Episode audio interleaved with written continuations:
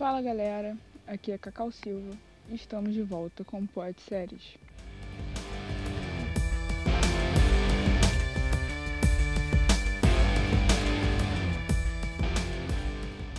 Voltamos, né, depois de um hiatus. E agora vamos falar um pouco sobre mais uma série. E essa série é La Casa de Papel. Eu sei que tem muita gente que gosta dessa série.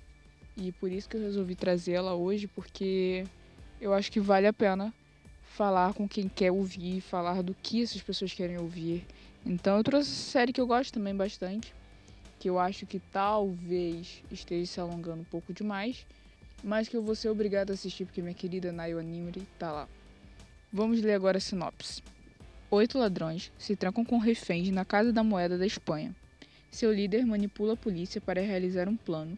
Será o maior roubo da história ou uma missão em vão? Basicamente é, é sobre a primeira temporada, óbvio, né? Que essa, essa sinopse fala. Que é exatamente o que está escrito aqui. Eles vão invadir a Casa da Moeda da Espanha e eles vão meter o louco lá. É muito agoniante assistir aquilo ali, porque parece que o tempo todo que aquilo tudo vai dar errado. E, e eles ainda fazem reféns, né? O que é muito tenso, eu diria. O elenco da série é composto pela Alba Flores, pela Úrsula Cobreró, essas duas mulheres são maravilhosas. Pelo Álvaro Morte, Miguel Erran e a Nayua Nimri, que entrou acho que na quarta temporada. Eu posso enganado, mas eu acho que foi isso. Né? E ela é minha queridinha, então não tenho como ficar imparcial, apesar do personagem dela ser uma babaca que dá vontade de sentar a mão na cara dela. Ao mesmo tempo tenho vontade de abraçar ela e perguntar se tá tudo bem. Então é uma situação de amor e ódio, eu diria. Agora vamos falar um pouco da fotografia da série, que eu acho que é um ponto relevante a ser citado aqui, né? A série tem cores sóbrias e frias. Eu acredito que por ser uma série que se passa na Europa e que não foi feita pelos americanos, eles botam a Espanha com, com tons mais frios para passar também aquela sensação de tensão né, em quem está assistindo. As imagens são bem contrastadas, né? principalmente por conta do, do vermelho, que é o uniforme que eles usam. Não teria relevância o vermelho se eles não tivessem colocado tanto contraste e tantas cores frias ao redor daquele vermelho. Então é uma sacada genial que faz com que você foque cada vez mais naquele vermelho.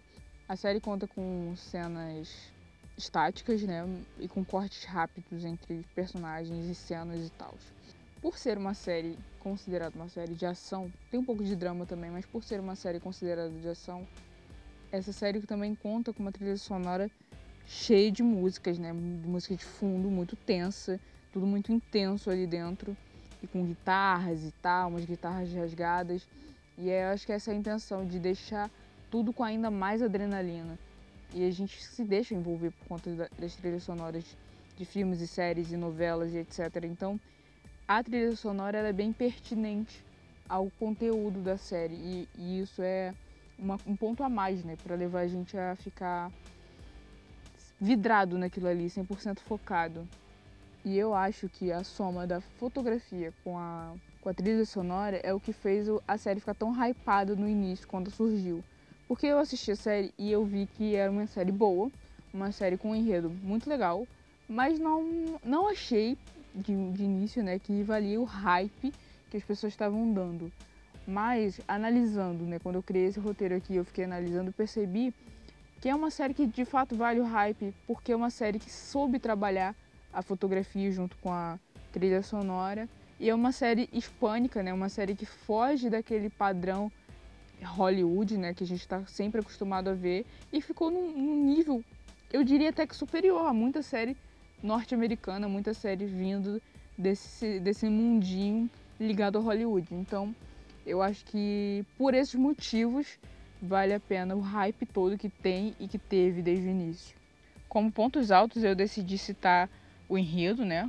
É um, como eu disse, é um enredo interessante, é uma, uma parada que te deixa ansioso, apreensivo e é, é, bem, é, muito bem feito. Principalmente na primeira temporada, eu acho que o foco tipo, de, de adrenalina foi mais na primeira temporada. E assim, a primeira temporada é a primeira impressão, e a primeira impressão é a que fica, né? Então eu acho que por isso o seriado ele conta com o enredo entra como ponto principal. Outro ponto positivo é o elenco. né? Eu já falei da Naiwa, que é uma atriz que eu amo. Eu amo Zulema, eu amo ela, eu amo tudo que ela faz, enfim. E também tem outros atores e atrizes muito bons.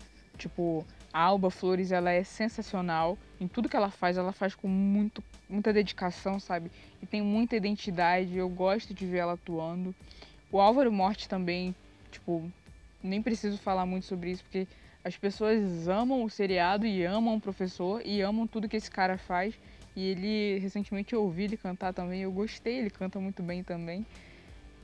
E aí tem a Ursula Cobreiro, que é Tóquio, que é queridinha da população, que todo mundo ama, mesmo fazendo cagada a série inteira, todo mundo ama Tóquio, e eu acredito que isso seja um ponto relevante por conta da, da Úrsula, né?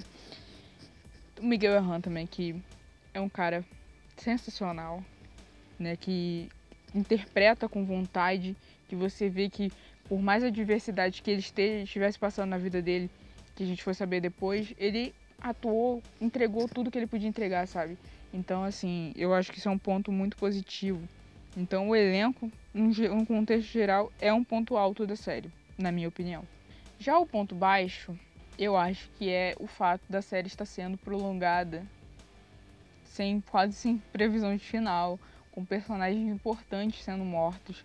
Então, assim, eu acho que quando chega a esse ponto de os atores, que foi o caso de um dos personagens que eu não vou nem falar para não dar spoiler, mas quando chega ao ponto de um dos atores querer sair da série, é porque a série já tá passando dos limites. É o que acontece com Grey's Anatomy, que eu já comentei aqui, e tá acontecendo com La, Casa de Papel também.